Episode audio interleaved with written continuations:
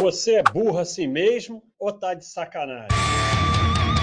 Pode Baster, o podcast do Baster. Então, pessoal, vamos lá no Pode Baster. Hoje tá ventando, hein? Então, isso que vocês estão vindo aí é, é vento. Vento aventando. É, vamos ver aqui o que o pessoal tá falando, porque Hoje vamos dar uma adiantada nisso, porque é muita gente falando aqui. Se a gente não falar nada sobre o que eles estão falando, depois eles vão ficar chateados. Davi SK. O Davi SK, nosso amigo Davi SK, ele está falando: não consigo parar de procrastinar. O que fazer? Cara, isso aí. O é, que, que acontece? Tem certas coisas que você tem que dig, dig, dig, cavar fundo para você resolver. Tem outras que só tem um jeito de resolver que é resolvendo. E essa é, é uma delas. Você só consegue resolver resolvendo. Então, é, como é que se consegue parar de procrastinar? Você vai lá e faz uma coisa. Umazinha só. Vê uma coisa que você consegue fazer e faz. É, e aí você vai mudando a arquitetura do teu cérebro de procrastinação para fazeção. é, por exemplo, uma recomendação que eu dou ao pessoal que escreve livro que tem a ver com isso. Aí o pessoal fala: pô, eu estou escrevendo um livro, mas parou e não sai nada. E aí eu falo: olha, faz o seguinte, cria uma regra que você vai escrever três linhas por dia. E aí escreveu três linhas está feito sua obrigação. E aí você vai perceber que vai ter dia que você vai escrever as três e vai parar, e vai ter dia que você vai escrever 50, 100, 200. Mas você só escreveu aquelas 200 porque você escreveu as três. Então, é, a procrastinação vem do não fazer nada. Quando você faz, e, e, e do desespero de ter que fazer muito quando você faz pouco, mas você cria uma rotina de fazer pouco, e o pouco você consegue fazer, e você não entra em pânico porque vai ter que fazer muito, você vai mudando a sua arquitetura cerebral e você vai aos poucos começando a fazer. Então, o único jeito de resolver é resolvendo. E o único jeito é fazer. É o que eu falo do esporte, por exemplo. Vai lá e faz, não pensa maior peso é a porta. O peso mais pesado da academia é a porta. Então, só se resolve fazendo. E como eu falei, não criando uma expectativa imensa de que vai ter que fazer muita coisa, mas fazendo pouca. E aí você acaba que eventualmente você vai fazer muito. É... Panasonic 20, história da sua vida e o aprendizado que extraiu das situações. Mas, mas, aí tem que fazer só um pó de baixo sobre isso, né? Pô, como é que eu vou contar um monte de história aqui? É, e de repente eu não lembro de nada. Eu sou uma pessoa muito ruim com passado e, e arrependimento e história. Eu, eu vou apagando tudo. Não que eu não aprendo, eu aprendo, mas aprende, eu boto uma pedra e sigo em frente. Eu boto uma pedra e sigo em frente mesmo, e aí eu nem lembro mais. Mas, e assim, eu não acho que o. Que você vai ficar chateado porque a resposta não vai ser muito boa, mas eu não acho que o aprendizado é assim. Ah, teve uma coisa, aprendeu, segue. Eu acho que é um, é um caminho. Você vai criando um caminho e você vai aprendendo e, e, e o aprendizado não é definitivo, não é em linha reta, você desaprende também, aprende de novo e você vai construindo. Não é uma coisa assim, ai, como filme, né?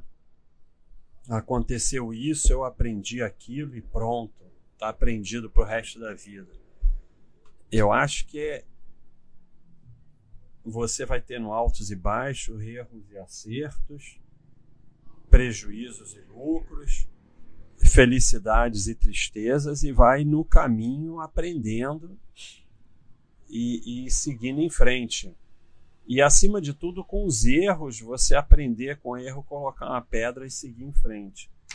Então, é, eu, eu não consigo muito responder sua pergunta, mas eu espero que eu tenha respondido da minha forma. Aksaran, Baster, foram quantos grandes ferros na bolsa até aprender o que ensina hoje? Ferro grande foram dois, né? Com opções que eu perdi praticamente tudo. E aprendi a principal lição e o principal erro que eu cometi tem a ver com a última pergunta que foi operar grande, né? E eu aprendi que a gente o maior erro que você pode cometer é operar grande. Eu costumava dizer quando ficou na moda a OGX e o pessoal perdeu com a OGX, e eu sempre dizia, olha, não, não teve problema nenhum você comprar ações da OGX, porque houve um momento que parecia que ia ser uma empresa espetacular. O problema foi quanto você comprou. Então o sujeito pegou, botou a GX no, no Baixa System, botou 1%. Ou o peso de 1 lá, ou peso de 2, seja lá o que for. Comprou uma vez, 300 reais, pronto. E, e que seja 500 reais, que seja mil reais. E falou, vou esperar o anual, para decidir se eu aumento o percentual. Veio anual ruim, não aumentou. Veio anual ruim, não aumentou. Veio anual ruim, não aumentou. Hoje ele tem 10 reais lá e esquece que existe. O que, que aconteceu? Nada. Então, o grande aprendizado para mim foi esse: é, operar pequeno, diversificar, é, não achar que vai dar uma grande cacetada. E isso é a base de tudo que a gente ensina hoje, né? É, o, a mudança do foco do ganho para não perder, do lucro para não ter prejuízo grande.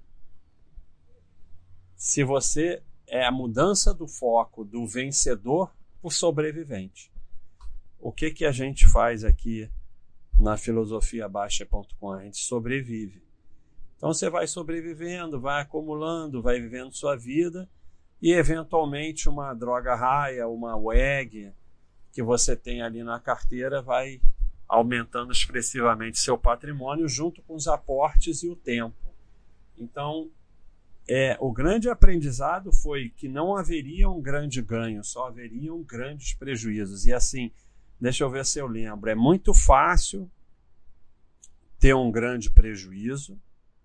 Esse é facílimo.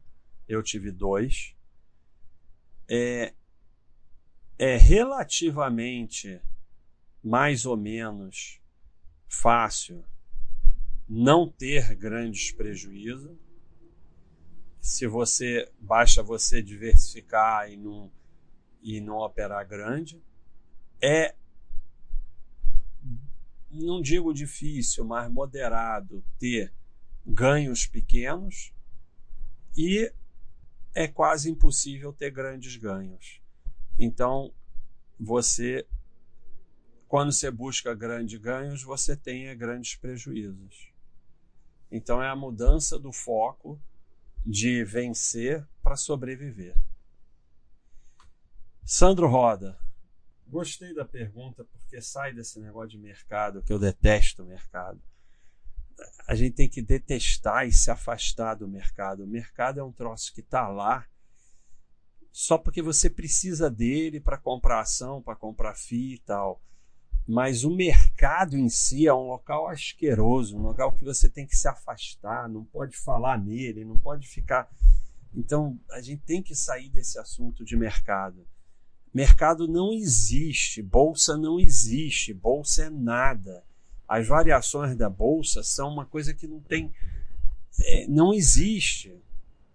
Existe é você é sócio de uma empresa, você tem um pedaço daquela empresa e acabou. você é obrigado a usar o mercado para comprar ações daquela empresa. Mas você não deve participar do mercado, você não deve acompanhar o mercado, você não deve ficar falando de mercado, você tem que esquecer que o mercado existe. É um lugar, é um mal necessário. Olha o vento aí, pessoal. Que você tem que entrar para comprar ação, para comprar o FI, para comprar o rate, para comprar estoque. Mas ele não existe. Vamos parar de falar de mercado. Então, Sandro Roda, vamos ver quanto tempo tem aqui, porque não pode demorar muito, fica chato. Conta aí como se sentiu no início da propagação desse vírus. Eu fiquei muito apreensivo pensando na minha família. Agora entendi muito bem o que você quer dizer quando repete que dinheiro é lixo. Então, é... claro que eu, como todo mundo, fiquei apreensivo, mas veja bem, nós já vamos fazer quase três meses desse vírus no Brasil. É... Então, o ser humano se adapta né, a tudo. E, e, no início eu fiquei também muito apreensivo e tal, mas é, a gente só pode controlar o que pode controlar. Então eu fui mudando o meu foco para o que, que eu posso fazer. Porque é, o quanto o vírus vai, quem vai pegar, não sei o que, quem vai morrer, hospital, político, eu não tenho controle sobre nada disso. Se tem que fazer quarentena, se não tem, se tem que isso, tem que aquilo. Então, eu fui conversei com a minha médica, que eu como médico confio muito mais em mulher do que homem. Clínico, então, nem se fala. É... Quando eu ainda era quando eu ainda era médico, eu fui mudando a nossa equipe de. Quando eu entrei, praticamente só tinha homem, quando eu saí, praticamente só tinha mulher. E. Então eu falei com a minha médica, ela fez as recomendações a mim e a minha família. E eu fui fazendo o melhor que eu posso para proteger a e a minha família e, e nos manter com saúde e nos manter financeiramente estável.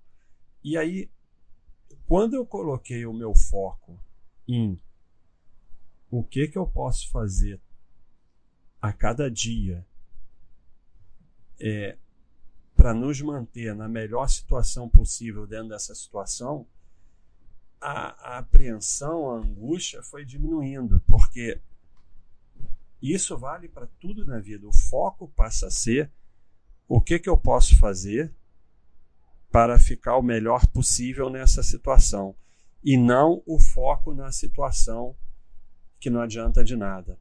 Me ajudou muito parar total de ver. No início todo mundo viu, eu vi também notícia na televisão, eu parei total, não vejo mais nada.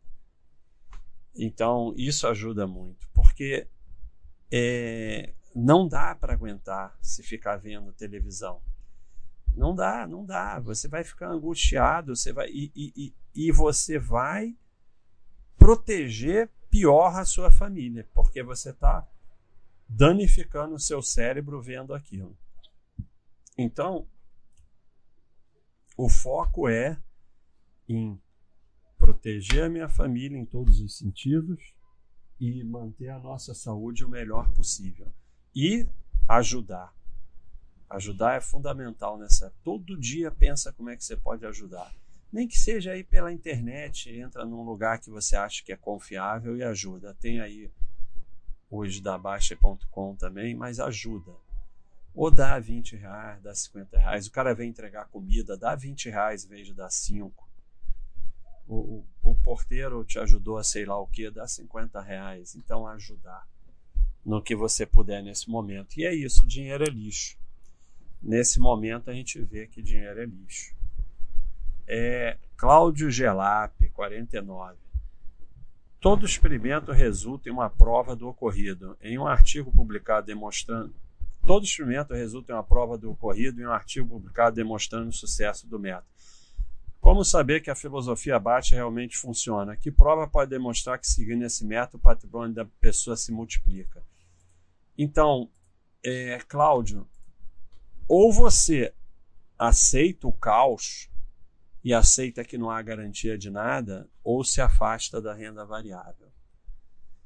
É, não há nenhuma garantia que funcione, pode estar tudo errado. Como diversas vezes a gente já mudou o que pensava.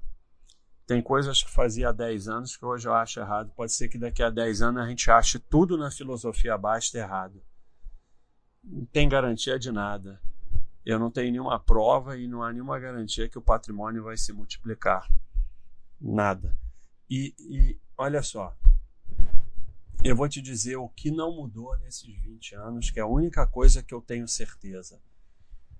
Estudar, trabalhar, poupar, cuidar da família e praticar esporte, cuidar da saúde. Para mim, filosofia basta é só isso. Estudar, trabalhar, poupar, cuidar da família e cuidar da saúde praticar esporte. Só. Para mim é só isso. Isso eu sei que funciona. O resto, eu não tenho garantia de nada, nós não estamos aqui atrás de garantia. Você não entendeu o que é a filosofia basta. Ponto com.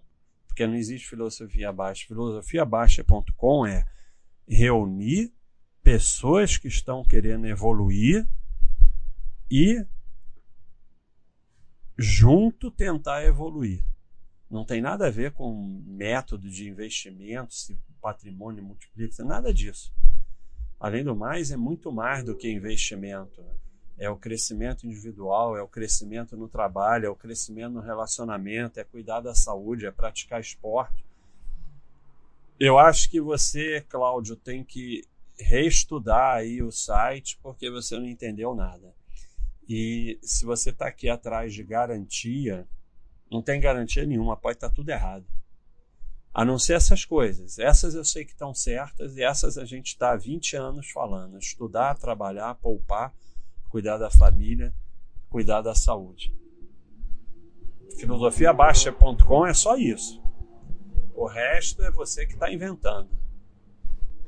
E a gente vai fazendo, vai estudando, vai mudando e tal. Mas a filosofia é só isso. E você só pode, na vida ou em qualquer coisa, tentar colocar as chances a seu favor e tentar fazer o melhor que você puder. Você nunca vai ter garantia. E garantia não existe. É, o Gustavo, nosso herói, pergunta o que, que eu estou achando do simulador Swift para pedalar em casa. Então, é, isso foi uma salvação, né? Esse rolo que é o é um, é um instrumento que você coloca a sua bicicleta e aí você tem aplicativos em que você pedala e o teu bonequinho vai andando ou o filme vai andando, como se você estivesse pedalando na vida real. Tem competições, tem grupos de pedalar. Então é muito legal, né? Na quarentena está sendo um espetáculo, mas serve até para quando chove, ou para quando não dá para ir pedalar, ou não pôde ir durante o dia, então é muito legal. Eu, particularmente, não gostei muito do Swift, eu achei ele muito papagaiado. Eu tenho usado muito o RGT Cycling, que tem competições. No momento eu estou fazendo o Giro de Itália, claro, são etapas menores, mas está muito duro, porque tem, é uma competição todo dia. Então, cara, para mim é, é um espetáculo isso, porque cada um tem sua necessidade de exercício. Eu tenho necessidade de ir lá e me matar. E eu não estava tava subindo escada e tal, mas não estava conseguindo me matar mesmo. E esse negócio aí proporciona a, a possibilidade de eu dar aquela gastada de uma hora, uma hora e meia, que aquilo me faz um bem danado. Então está sendo ótimo. Eu queria voltar aqui na, na, do Sandro sobre o vírus, é quem percebeu, a gente colocou uma área cheia de, de tópicos do vírus no início, e, e, a gente falou muito em reserva no início. Depois a gente diminuiu os tópicos e botou aquela imagem do Nós Vamos Vencer. E agora a gente já tirou e, e, e e está tentando voltar mais ao normal que dê, né? Porque esse é o normal. E uma coisa que a gente fez foi tentar produzir o máximo. O foco em produção te ajuda muito também. Então não sei porque o rolo me lembrou disso, mas é, tá bem legal, Gustavo. Eu acho que você devia fazer também. Recomendo a todos. É...